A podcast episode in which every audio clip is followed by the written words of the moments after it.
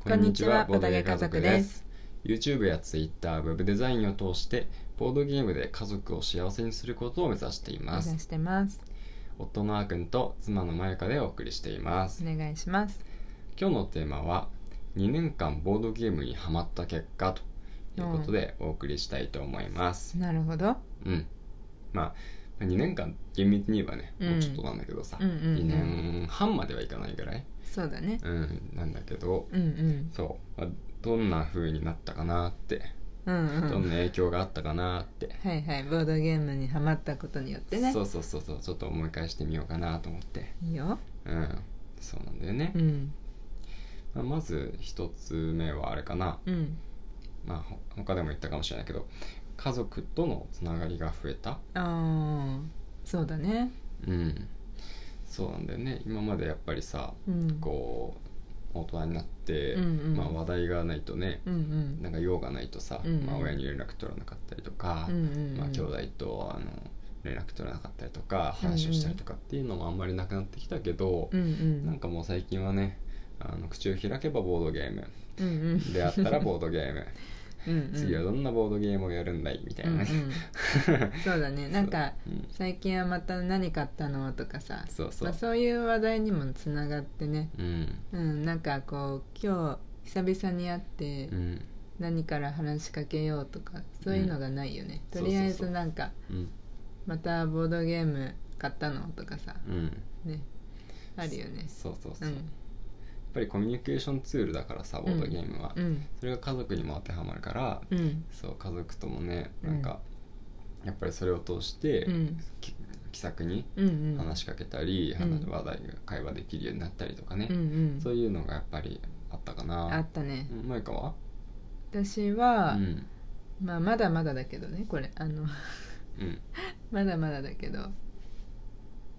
理解力がうん少し上がったかもしれないおー上がったんです かまあでも確かに上がってるよいや、うんそれはねあの、み見ててわかるかな、うんうんやっぱりね最初の頃はね、うん、うやっんぱり一つのルールを覚えるのもすごい苦労してたし、そうそうそうそうそうなんかルールブックとか動画を見ても、うん3回ぐらいはねうんあの 説明しないと、うんなんかちゃんとねうん身についてなかったけ分ど、かんなかっただってカタンでさえ、うんなんか YouTube で結構動画何回も見てうもんつかめなかったもそうだよね、うん実際にやって1回終わって、ん、やっとああなんとなく分かってるかな、みたういん、なそうそうそうそうそう感じだったのが、うんうん今はだってもうねまああの簡単なものだったらもう人に説明できるしうんうんうんそうそうもともとこう説明したりとうかんうーんなんだろうむ文章を理解するの苦手な方だったけどね、うん私は、うんうん、最近割となんだろうなそれこそこう本を読んでるうん本を読んでないとさうんこう活字が読めなくなるというか、うんあるじゃんなんかこう文字を読めなくなってるみたいな気づいたら、うんうん、でも、まあ、本を読むのももしかしたらうんボードゲームのうんルールブックのおか げで、そこまでよく読めるようになってるかもしれないうん最近だってさ本読んでもさうん今はなんかほら一冊丸々さ一気にさうん読めるようになったうん、まあまあ確かに、まあ、以前はあれだもんねほぼ読み読み切る本がなかったもんうね、ーんそう苦手だったんだようねん、、途中まで行って次の本行くみたいなうねんそうそうそうそれをずっと繰り返してたそもうんね小さい頃から国語苦手だったんだよねうん文章読む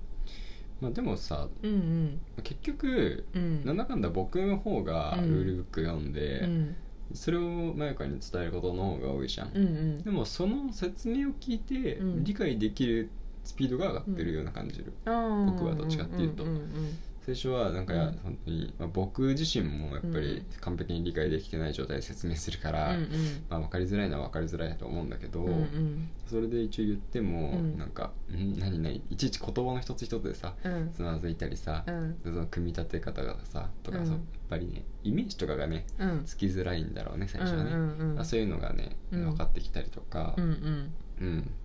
そうだねそういう理解する飲み込む力っていうのはうんやっぱ上がってるんじゃないかなって、うんうんうんこれは他の家族にも言えて、ううちの母親なんか、うんもう60近くなんですうが、んなんかね本当にいやほんなんかゲームのルールとか、うん覚えるのは超苦手なタイプなんだけど、うんうんそれこそねあのウィングスパンとかそそうあなんか鳥がうん綺麗でカラフルな、ううんうんそういうちょっと大きめのゲームなんですけど1時間ぐらいかかるやつなんですけど、うんうんでそれのルールやっぱり覚えるのってそんな簡単じゃないんですようね、ん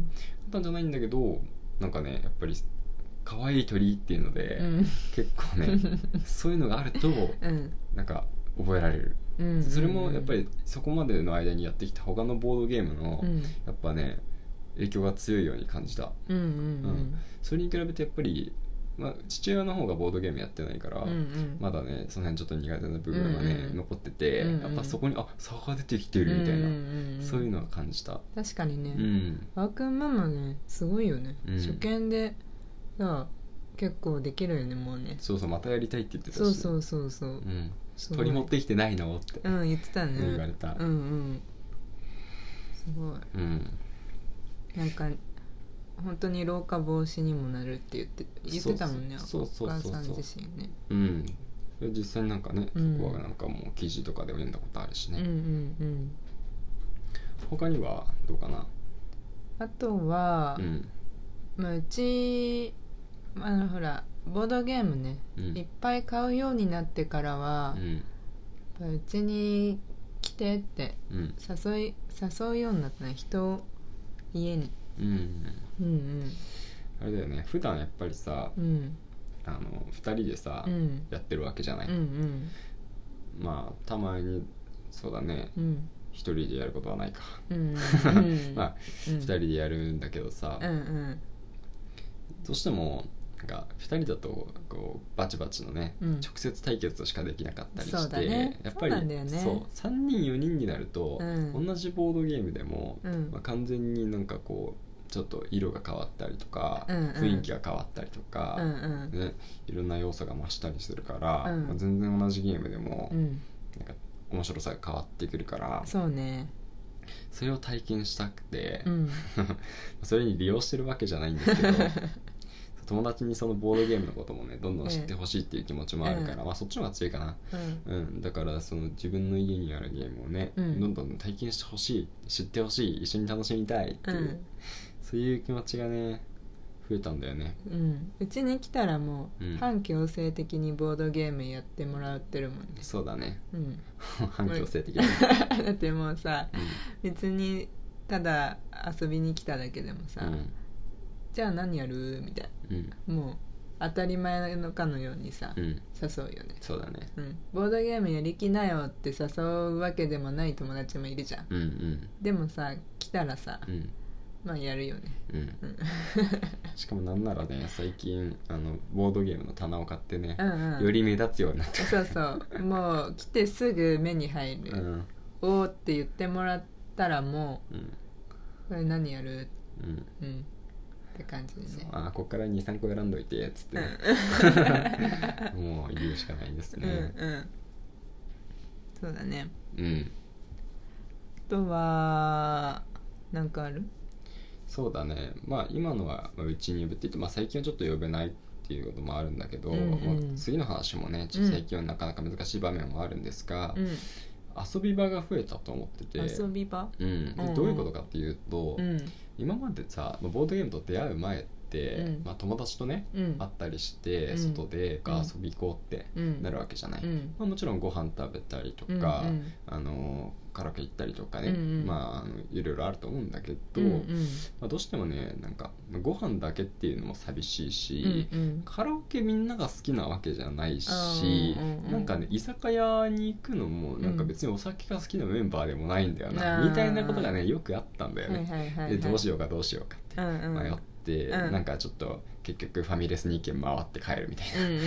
うんうん何やってんだって感じなんだけ どそういうフこァとミレでスはしごしてそたうのファミレスではしごして帰るっていうね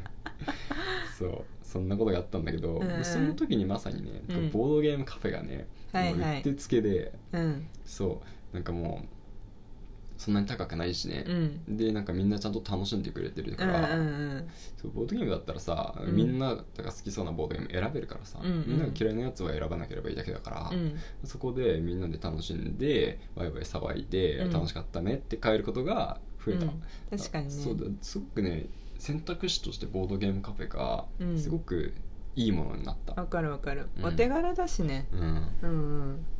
なんかそうどこ行くっていちいちさ決めるのめんどくさいんだよねそうなんだようん、会いたいんだよその子とは会いたいのうんでもどこ行くとか、うん何時にとうか、ん、めんどくさいよねうん、そうそう毎回決めないとだからねそう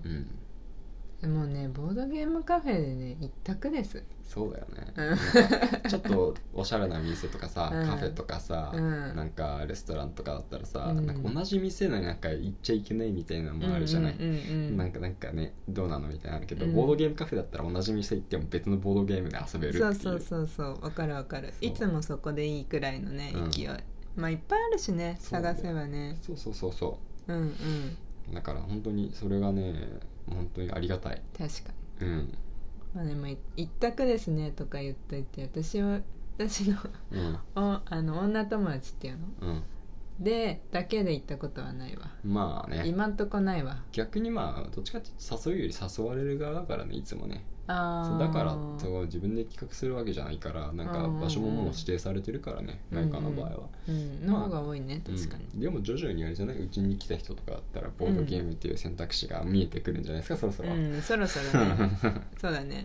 うんうんうんちょっと次は、女子会ボードゲームもやってみてくだあさあいいいねいいね、はいというわけでまあ今日はね、うん2年間ボードゲームにハマった結果こういう影響がありましたっていう話をしていきました、うんまた明日もねうん配信をしていきますので、はいどうぞお楽しみにはーいバイバイバイバイ